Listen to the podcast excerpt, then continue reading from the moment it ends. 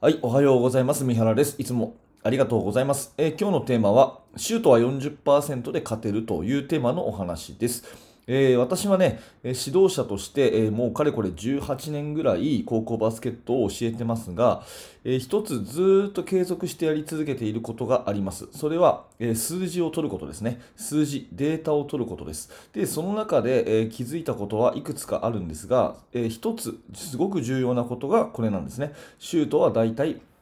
40%で勝つということ、これ一つの結論だと思っています。あの細かく言うとですね、42.5と、42.5っていうのが一つのラインなんですけれども、まあ、分かりやすく40%っていうことで、えーお話を進めていいかなと思ってもいます。うんまあ、40%っていうとね、えー5本に2本なので、えー非常に低いんじゃないかなっていうふうに思うかもしれませんが、えーこれ事実です。えーぜひですねああの、あなたのチームのえ過去何試合かの数字をこう振り返っていただいて、40%を自分たちが超えてるかどうか、そして相手が超えてるかどうかっていうところを見ていただくといいと思います。きっと、えー超えてる試合は勝ってるし、負けちゃった試合は40%いってないんじゃないかなっていうふうに思うんですね。うん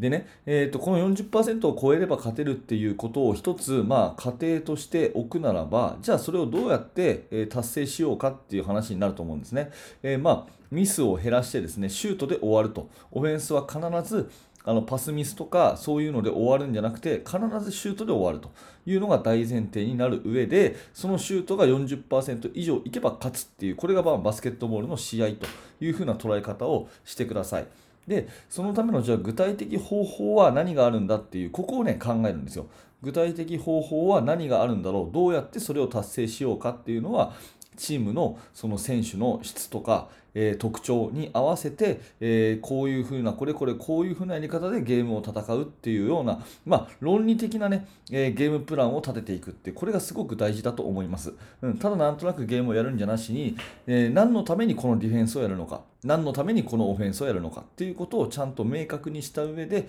自分たちはこういうプランで40%のシュート率を達成します。で、相手に40%のシュート率を達成させませんというような論理的なゲームプランプランを立てるということが大事かなと思います。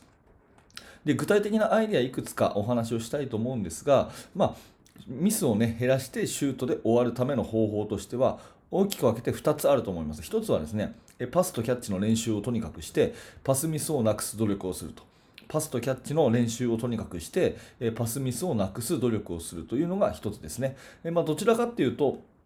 大きいセンターがいるチームが、まあ、ゆっくりハーフコートオフェンス主体で、えーバスケットをするときはこの努力が絶対必要だと思います。うん、で一方でですね大きい選手がいないチームはどちらかっていうとやっぱり速攻主体で、えーアーリーオフェンスディフェンスが戻る前にシュートを打ってしまうと、えそれから5対5になったとしてもセットになったとしてもなるべく動きを止めないで速攻のような感じで相手が、え動きについてこれない状況で早めに打っちゃうと。ね。えカバーディフェンスが来る前にシュートを打つというようなそんなイメージで、えどんどんどんどんシュートに行く。シュートの本数を増やすというようなそういう練習ですね。これをしてゲームでそれをやるという、ま、方法があります。パスミスをなくすかまたは早めにシュートを打つか。まあこれどちらか並行してやるのもいいし1個を徹底的にやるのもいいと思いますね。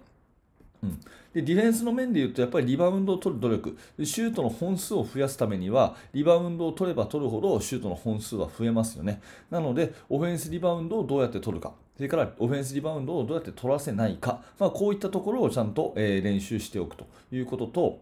あとはですね、シュートの本数を増やすための努力としては、プレスディフェンスをしてボールを奪うということですね。とにかくボールを奪ってシュートの本数を増やすということを考えたときに、リバウンドでボールを取るか、そのリバウンドの手前でボールを取るかっていう、その2つしかないので、プレスディフェンスをしてボールを取るということも、やっぱり練習しておくべきだと思います。うん、もう一回まとめますが、えーシュートっていうのは40%で試合は勝つんですね。なので、この確率を40%のシュート力をつけた上で、シュートの本数を相手よりも増やせば勝てるということになるわけですから、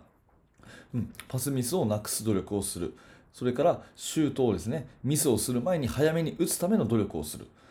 リバウンドを取るための努力をする。そしてプレスでボールを奪う努力をするという、この辺のところをやっ、て、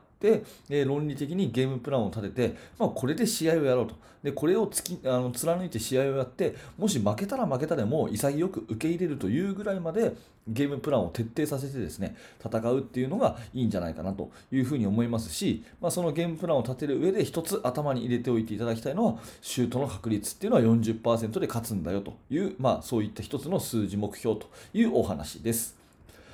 はい、ありがとうございました。えーこのチャンネルではいつもこのような感じで、えー音声コンテンツ、ラジオ配信でバスケットボールの話をしています。もし何らかあなたのお役に立てたのであれば、ぜひ、えーチャンネル登録をして応援してくださると嬉しいです。